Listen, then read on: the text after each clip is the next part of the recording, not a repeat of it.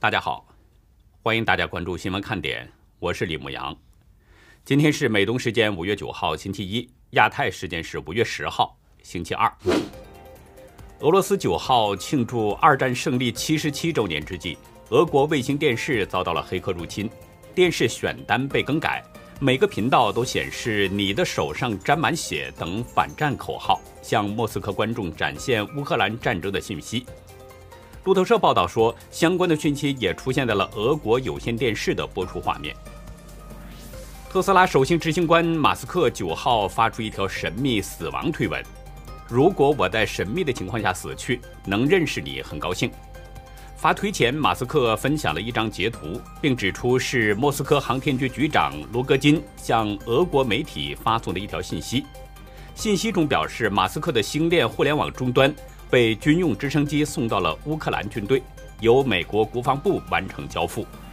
信息中还说，为此，伊隆，你将作为一个成年人被追究责任，无论你如何装傻。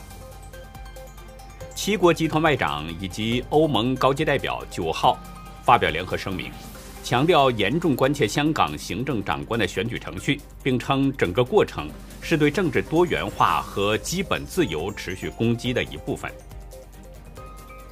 大陆财通社九号引述科兴员工的消息报道，北京科兴中维公司去年获利八百二十亿元人民币，曾承诺以百分之十的利润当做员工的年终奖金，但是今年初以风头太大要低调为由，宣布去年年终奖金延后发放。随后公司突然宣布百分之七十的大规模裁员，今年四月裁完最后一波后。于四月二十五号发放了年终奖金给剩下的员工。下面进入今天的话题。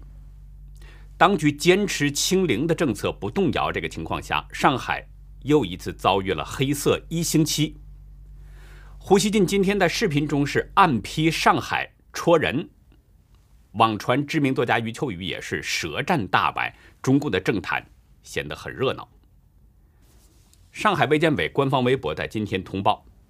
八号新增本土病例是三千九百四十七例，使上海的本土疫情累计病例数已经达到了六十万八千多人。在昨天新增的病例当中，其中确诊是三百二十二例，无症状感染是三千六百二十五例。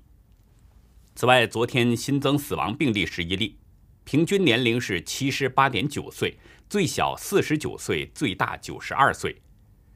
从四月十七号出现死亡病例开始，目前上海已经累计五百四十七例死亡案例。另外，当局还通报危重患者人数从八十四人降到了八十人。不知道这是不是当局的暗示，还将要死亡的人数？财新网统计，在这波疫情当中，上海的死亡率是百分之零点零八九八。从今天开始呢，第一个宣布实现所谓。社会面清零目标的万里街道也恢复了静态管理了。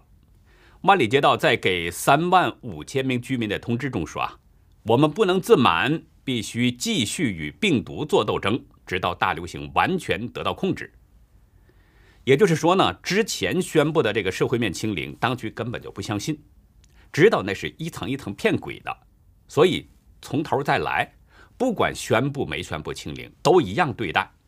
进入新一轮的封锁，他们管这个叫什么呢？叫与病毒做斗争。但是说做斗争，得知道病毒在哪儿，你才能谈得上做斗争。他没有对象感，你这是做的哪门的斗争呢？所以中共的这个所谓做斗争，并不是针对病毒，而是针对人。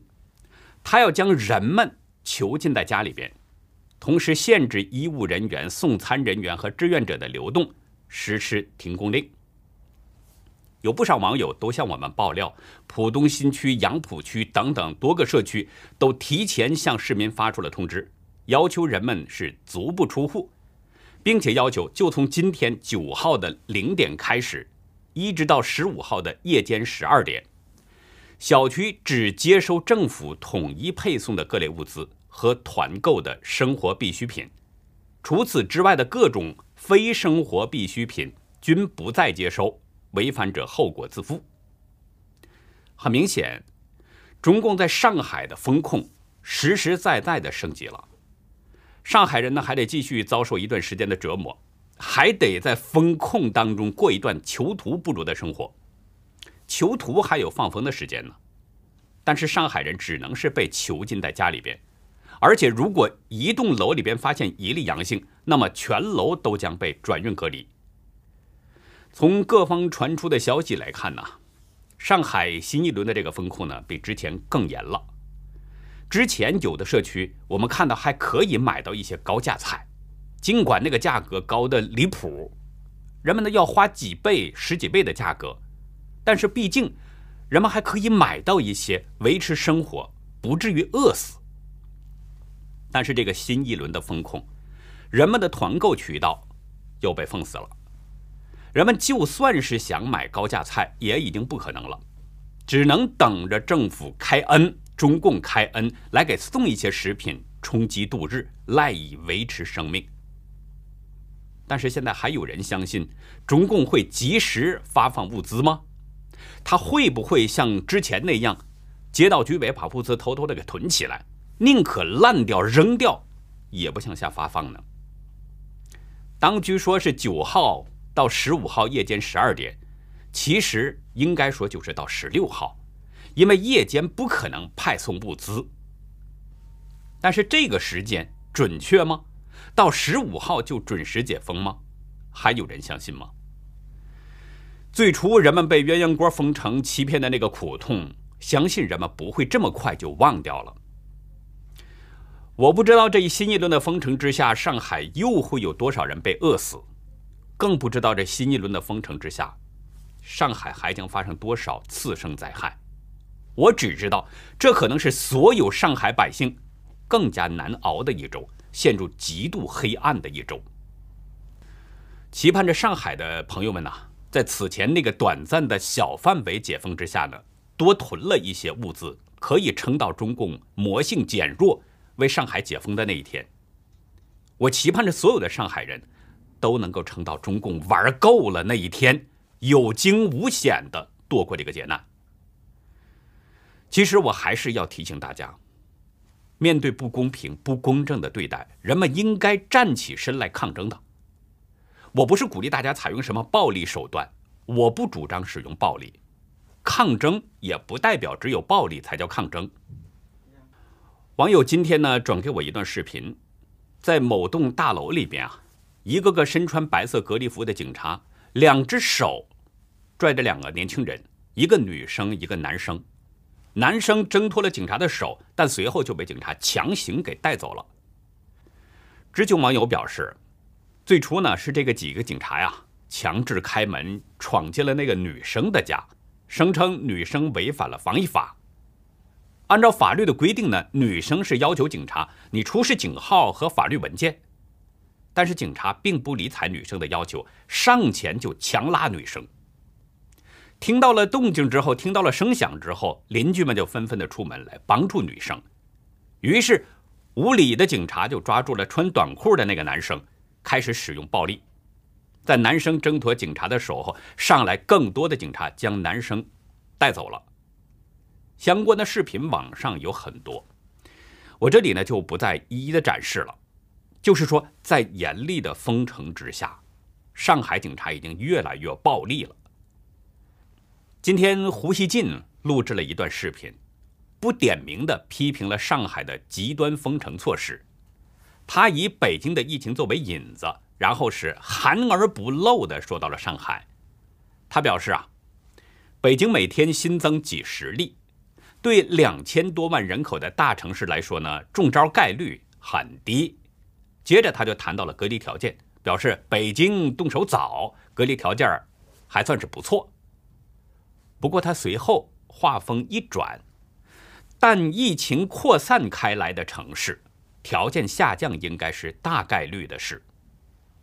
胡锡进没有直接说疫情扩散的城市是哪个城市，但这是毋庸置疑的。现在上海的疫情又进行了新一轮的严厉封城，所以即使胡锡进没明说，但人们也都知道他是在说上海。接着呢，他就说了这么一段话。多做让患者配合的工作吧。我知道这挺难的，但难工作也得做，尽量别出现就像是公安局抓人一样强制带人走的情况，大人喊孩子哭，传到互联网上情景太戳人，真的不好。缩小集中隔离面，痛苦就会少很多，摩擦也会减少。戳人呢，这个意思啊，就是用某种东西的那个尖儿去刺激别人。说白了，就是在这儿的意思呢，就是勾人怒火。胡锡进这里很明显就是在嘲讽上海的公安，带人转运隔离就像是公安局抓人，弄得大人喊孩子哭，弄得人们是非常的勾人怒火。中共的公安抓人，我相信很多人都见识过，没有人性可言。当然，咱们这里说的并不是指抓捕那些暴力犯罪分子，我这里指的就是公安抓捕普通的百姓。大家都看到了，在这次上海封城期间，中共的公安抓捕上海的那些普通百姓，比如就刚才我们提到的，对待那名男生和女生的那种手段，就跟对待暴力犯罪分子是一样，相当粗暴。胡锡进把上海防疫人员强制带人走，就比作是中共的公安抓人，这就是在批评上海的公安做法没人性。而批评上海公安，当然就是在批评上海当局啊，因为公安在执行当局的命令嘛。那上海当局是在执行谁的命令呢？当然就是在执行北京最高当局的决策。有人看了胡锡进这段视频之后啊。认为胡锡进改邪归正了，说退休以后变得有人味儿了。我看到微博上有人在这么评论。胡锡进这些话，让百姓听起来的确容易接受，似乎是在为百姓说话。但是呢，我要再次提醒大家，胡锡进这个人是被中共豢养的吹鼓手，对他说的任何话，我们都应该谨慎对待。因为他说的每一句话的背后，可能都有其他的含义。咱们插一点题外话，最近几天大家都看到中共官媒《人民日报》，真的是有点反常。从六号一直到今天九号，《人民日报》对习近平宣传明显降温了。虽然头版消息里边的内文中是提到了习近平了，但标题上已经很少再见到习近平的名字了。究竟发生了什么呢？咱们再继续观察，大家也可以有自己的解读。再提醒一点，胡锡进这个人混迹中国的官场几十年了，他非常善于见风使舵，不论是谁在台上，他都可以叼。那么他现在的表现是不是在带风向呢？所以说，中国的官场啊，现在是很热闹。那我们再把话题拉回来。上海的这个极端防疫措施，几乎引起了所有市民的反感。最近也是陆续的有法律学者和社会名人公开站出来，指出当局存在的问题，呼吁立即停止。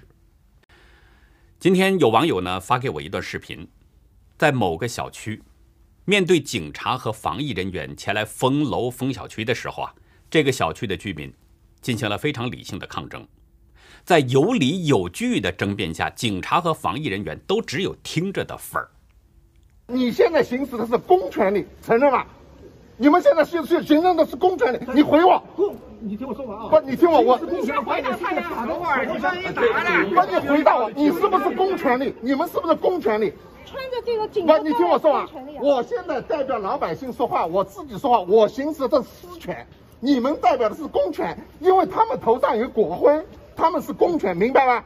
好，我现在告诉你，什么叫公权？你手标指他们，就说话就行了。你听我说，大家法法律有授权才能行使公权，这是一个法律。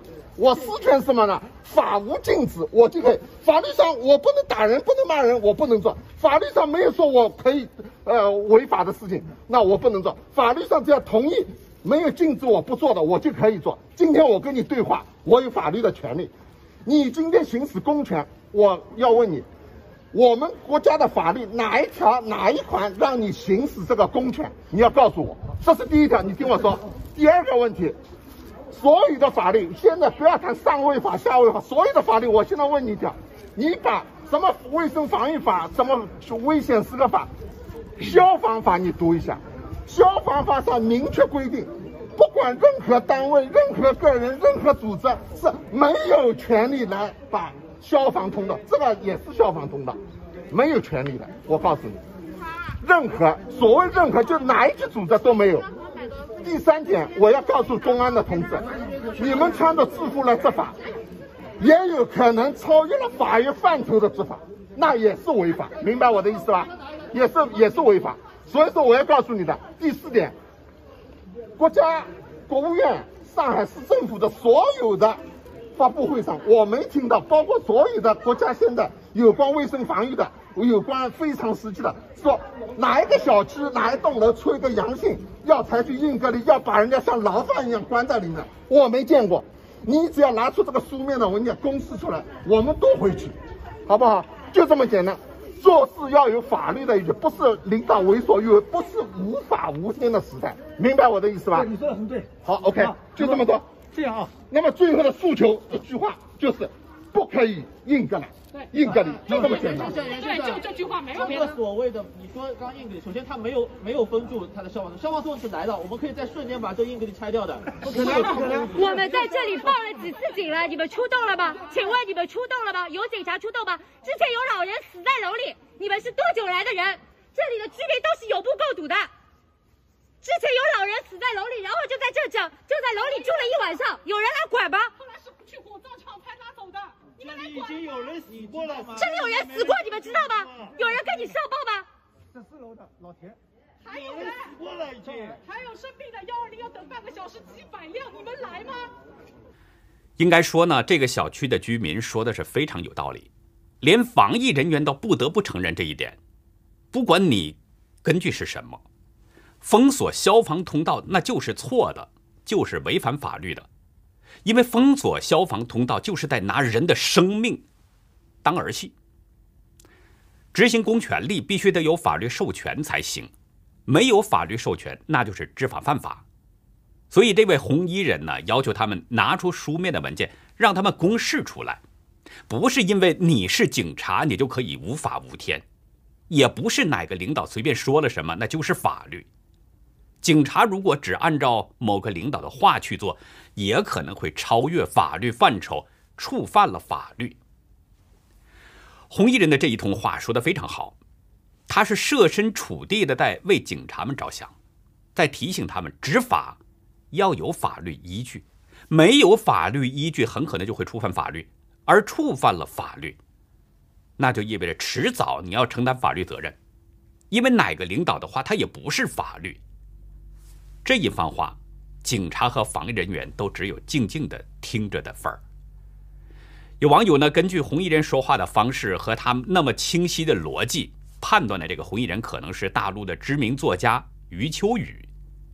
我们呢，不用管这个人是谁，是谁并不重要，重要的是什么呢？重要的是这个人把事实和道理讲得很清楚，他进行了有理有利的抗争。也教育了那些没头脑的警察和防疫人员。相比较普通市民，那法律界的人士发声就更是掷地有声。昨天，华东政法大学宪法学教授童之伟在微博发文，提出了对上海新冠防疫两措施的法律意见，其中表示上海非法的极端防疫措施很可能造成法治灾难，应当立即停止。童之伟在文中表示，成文过程当中得到了二十多位教授的支持，其中华东政法大学、复旦大学、上海交通大学、上海社科院、华南理工大学、武汉大学、湖北大学和北京大学等等这些教育学术机构的教授们都表达了意见。另外，复旦大学的桑玉成教授提出了重要修改意见。文中表示啊。有上海官员表示呢，说新的强制隔离手段依据的是《治安管理处罚法》第五十条第一项规定，但稍有法律意识的人都清楚，这个规定不可能成为支持强制隔离的法律依据，这是违反宪法的。佟志伟指出呢，依据宪法，在目前上海市任何组织官员决定或者是宣称上海市或者上海市的某个地方现在处于紧急状态，那一定是没有法律依据的，是虚假的。任何人都可以对这个说法的非法性予以揭露和制止。如果有任何组织和官员用强制手段将人强行隔离，都是对公民人身权利的非法侵犯，应当承担法律责任。任何市民都可以在事后向法院提起诉讼，以得到法律保护。另外的，童志伟还针对虹口区有官员强制要求居民交出住宅钥匙、入户消杀等等这些强制措施提出了法律依据。他指出，这是非法侵入公民住宅的行为。传染病防治法没有授权任何组织和个人强行获取居民住宅钥匙，进入居民的家中消毒。童志伟啊，是华东政法大学的教授，也是广东财经大学的特聘教授，是知名的宪法专家，在中国有一定的影响力。特别是他写这篇文章，得到了二十多位教授的支持。仅从这一点来说，这篇文章就应该是比较严谨的。同一天，上海律师刘大力也发了一篇文章，紧急请求上海市人大常委会依法审查新冠密接者全部隔离的防疫措施的合法性和适当性，并紧急讨论如何在防疫的同时保障市民的民生权利不被侵犯。不过呢，这两位法律从业者的文章都遭遇到了同样的命运，很快被删了帖，微博也都被禁言了。说他们是违反了社区公约，违反了什么社区公约呢？微博是给不出正式的理由的，其实就是不让人说话，不让人发表与当局做法不同的意见。你即使说的再怎么有理，再怎么符合法律也不行，这不是当局想听的。只要说的不是当局想听的，那就都面临着同样的一种命运：违背老子的意见，那就格杀勿论。删帖封号，甚至有可能会被炸号。中共有法律吗？有，但从来中共都不会依法办事。他的法律是治人的，是给老百姓制定的框框。但是对中共的官员来说，中共的法律就是一块橡皮泥，可以随意的揉捏变形，让它变成什么形状，那就看当权者有什么需要。中共官员随口说出的一句话。都比法律好使，都会让法律重新塑形。最后呢，再重复一下我们最近发起的爆料行动。呃，上海、北京等多个地方啊，都有严重的疫情，特别是上海，在这次又一轮的严厉封城之下，各种乱象是频繁不断的发生。但是中共在强力压制人们的发声，而中共的媒体更是视而不见。所以呢，我们希望大家可以向新闻看点来爆料。我们来为大家发声，来曝光真相，也不局限在就是仅仅疫情这一个方面，各个方面有真实的消息都可以提供给我们，由我们来揭露中共，曝光中共的恶行。有视频或者图片，这是最好的，配上简单的文字介绍，包括事情的发生时间、地点、起因、经过和结果，这样呢，便于我们查证。如果是网络文章，或者是网络消息，那么请您呢多做一步，可以先做一个截图，然后把文章的链接一并发给我，这样呢可以防止中共删帖以后没有办法查证。我们的爆料邮箱是 xwkd 二零一七 at gmail 点 com。无论您现在有没有爆料内容，我认为您都应该记下我们的这个爆料邮箱，以备不时之需。xwkd 这是新闻看点的第一个拼音字母。二零一七呢是新闻看点频道开通的年份，我们呢是真心期盼着大家能够和我们一起共同努力解体中共。中国自古啊就有算命这个职业，但是大家知道算命啊它并不都是看面相批八字，像人的声音呐、骨骼呀、气息呀，包括所使用的那些物品。都带有我们个人的讯息，算命师呢就借着这些个人的讯息来推断当事人的吉凶贵贱，灵验无比，甚至连皇帝都是大为惊奇。欢迎大家到优乐客会员区了解更多。我们的会员网站网址是 http: 冒号双斜线牧羊 show 点 com，还有一个是 http: 冒号双斜线 youlucky 点 biz。以上就是今天节目的内容了。如果您喜欢新闻看点，请别忘记点赞订阅，也希望您在视频下方留言，跟我们进行互动。我们更希望您能够帮我们把这个频道转发出去，让更多有缘人、更多需要了解真相的人、更多需要找渠道发声的人，能够接触到我们。感谢您的收看，也感谢您的支持和帮助。再会。